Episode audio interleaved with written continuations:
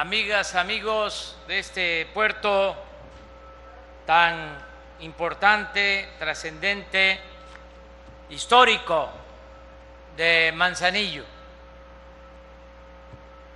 Mañana eh, vamos a recordar un año más de la muerte, del fallecimiento del mejor presidente de México en toda la historia, Benito Juárez García. Mañana, 18 de julio, se conmemora un aniversario más de su fallecimiento, de su muerte. Y estamos en la víspera en Manzanillo,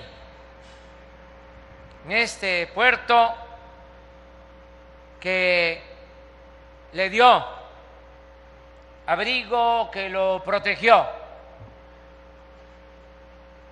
Ustedes saben de la historia, de cómo él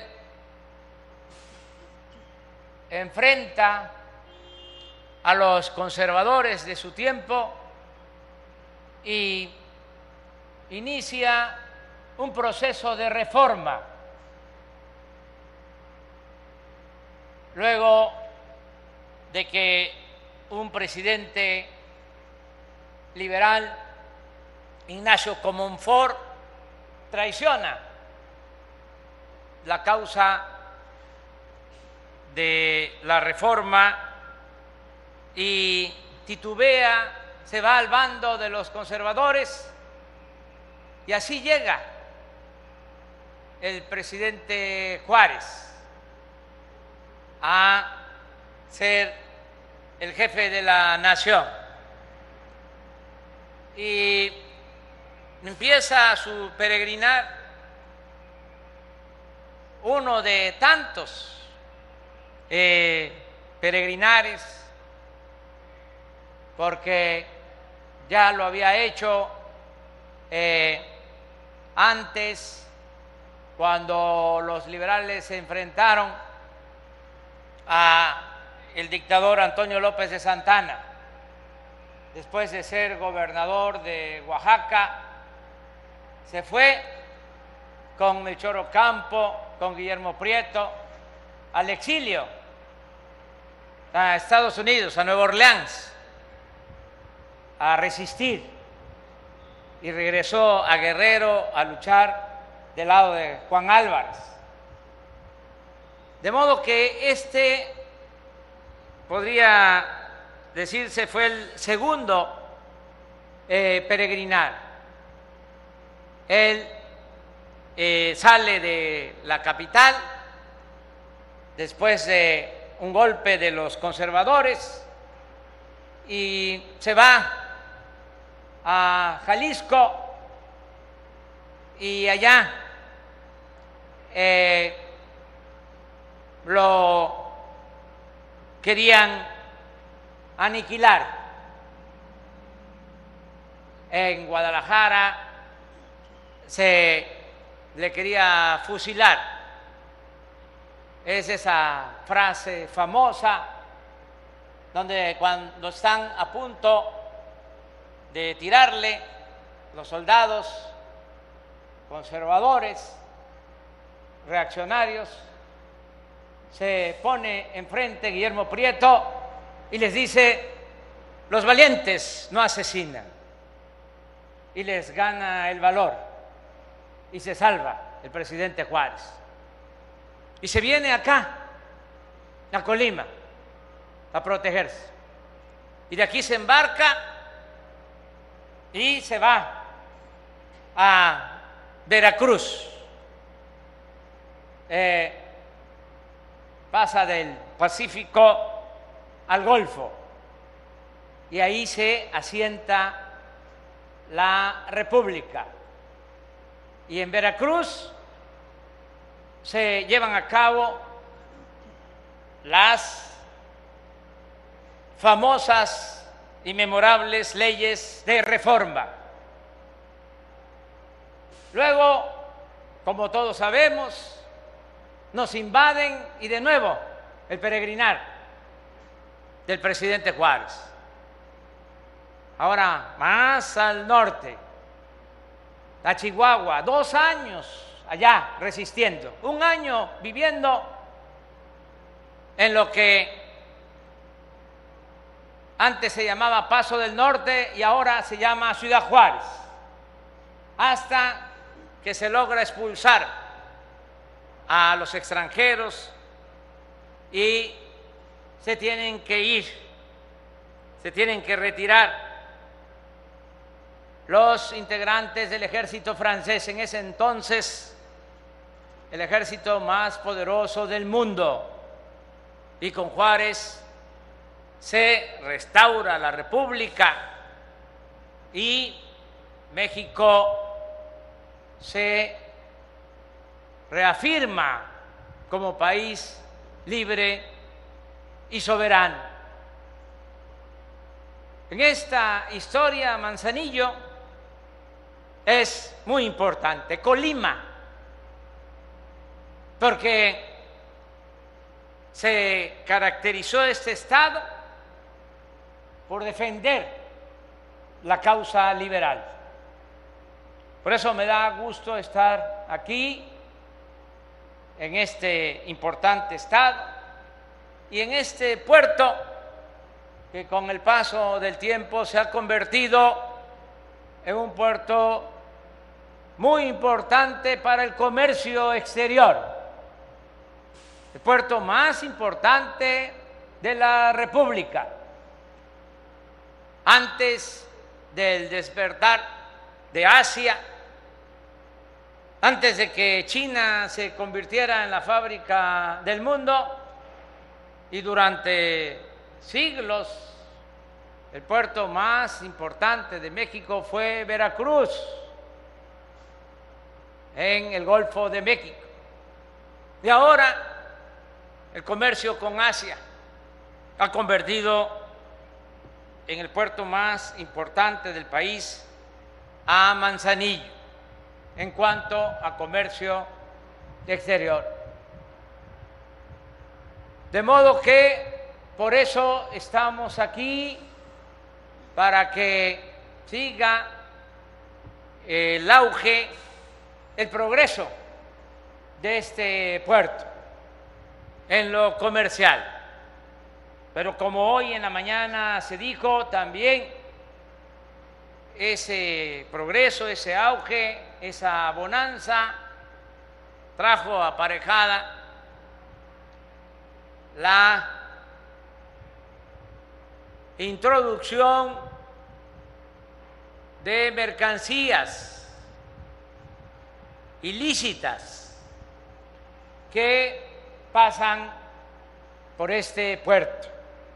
Contrabando y lo más eh, lamentable, los químicos que se utilizan para la elaboración de drogas, que son drogas muy mortíferas, peligrosas, mucho más que las que tradicionalmente se consumían. Y mucha de esa droga pasa por este puerto. Por eso es que Colima a pesar de ser un estado con poco territorio, con poca población, es de los estados con más violencia en el país. Y tiene que ver con el puerto. Y tiene que ver con el tráfico de drogas. De ahí que tenemos que tomar decisiones, como ya lo hemos hecho, para que este puerto tenga resguardo, tenga seguridad. Y hemos tomado la decisión de que la aduana y el puerto sean manejados por la Secretaría de Marina. Tenemos que apoyarnos para resolver este problema en una institución con prestigio, una institución que junto con la Secretaría de la Defensa son los dos pilares principales del Estado mexicano en cuanto a seguridad pública, seguridad nacional. Baste ver las encuestas de lo que opina el pueblo, que no olvidemos, son los que mandan,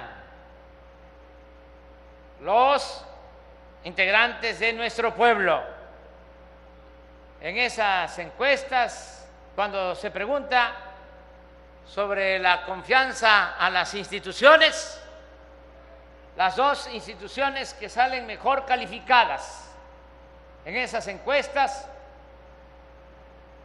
son la Secretaría de Marina y la Secretaría de la Defensa, con cerca de 88% de aprobación. Por eso vamos a llamar a la Secretaría de Marina para que nos ayude a enfrentar el problema de inseguridad y de tráfico de drogas en este y en otros puertos del país. También esto va a permitir enderezar el rumbo acerca de las funciones de las instituciones del Estado mexicano. Antes no se le permitía al ejército y a la marina hacer labores de seguridad pública. Se desaprovechaba la experiencia, el profesionalismo, la disciplina de estas dos instituciones. Y se contaba nada más con las policías municipales, estatales y con la policía federal, muy menguada, muy debilitada, muy echada a perder además limitada en número de elementos. La Policía Federal, para atender el problema de la inseguridad, contaba con 15 mil efectivos para todo el país. Ahora se reformó la Constitución, ya pueden las Fuerzas Armadas ayudarnos en tareas de seguridad pública, se creó la Guardia Nacional, que ya tiene 96 mil efectivos. De modo que en este plan de ir fortaleciendo la Guardia Nacional y crear 266 coordinaciones territoriales de la Guardia Nacional en todo el país, ya vamos a poder regresar a las costas, a los litorales, a los marinos que se utilizaban en gobiernos anteriores para hacer operativos en tierra, cuando no es esa su función principal la Secretaría de Marina tiene que ser fundamentalmente garante de la soberanía y en particular en el cuidado de los litorales y de los puertos de México. Ese es el nuevo rol que se le está asignando a la Secretaría de Marina, lo cual, repito, incluye la vigilancia, la protección, la seguridad de aduanas, marinas y puertos de nuestro país. Esa es la instrucción que he dado desde la mañana al Gabinete de Seguridad para que de esta manera podamos lograr dos propósitos, que siga siendo Manzanillo un puerto próspero en lo comercial y que al mismo tiempo sea un puerto seguro, sin violencia, sin corrupción. Ese es el propósito de esta visita que marca el comienzo de una nueva política y una nueva etapa en el manejo portuario de nuestro país.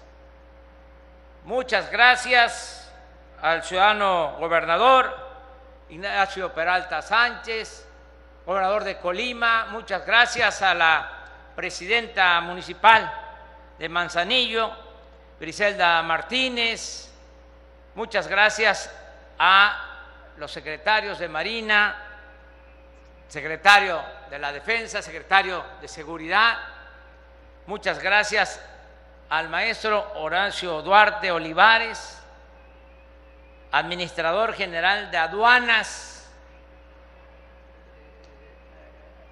Aquí quiero decir que Horacio Duarte, el administrador de aduanas, cuenta con todo nuestro apoyo, con todo nuestro respaldo. Lo conozco. A Horacio hemos luchado juntos desde hace casi 30 años. No tenemos mucha edad. Lo que pasa es que empezamos adolescentes en esta lucha. Y es mi amigo, mi compañero, al que le tengo toda la confianza.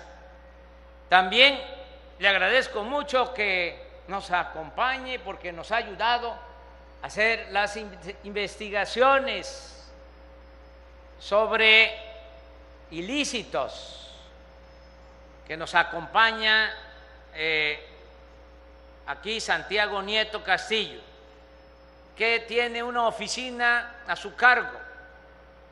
Es la unidad de inteligencia financiera. Ya saben ustedes que los delitos, como se dice coloquialmente, quieres eh, llegar a, al delito, quieres saber eh, cómo se cometió un delito, síguele la pista al dinero. Porque detrás de una actividad ilícita siempre está eh, la ambición al dinero, a lo material.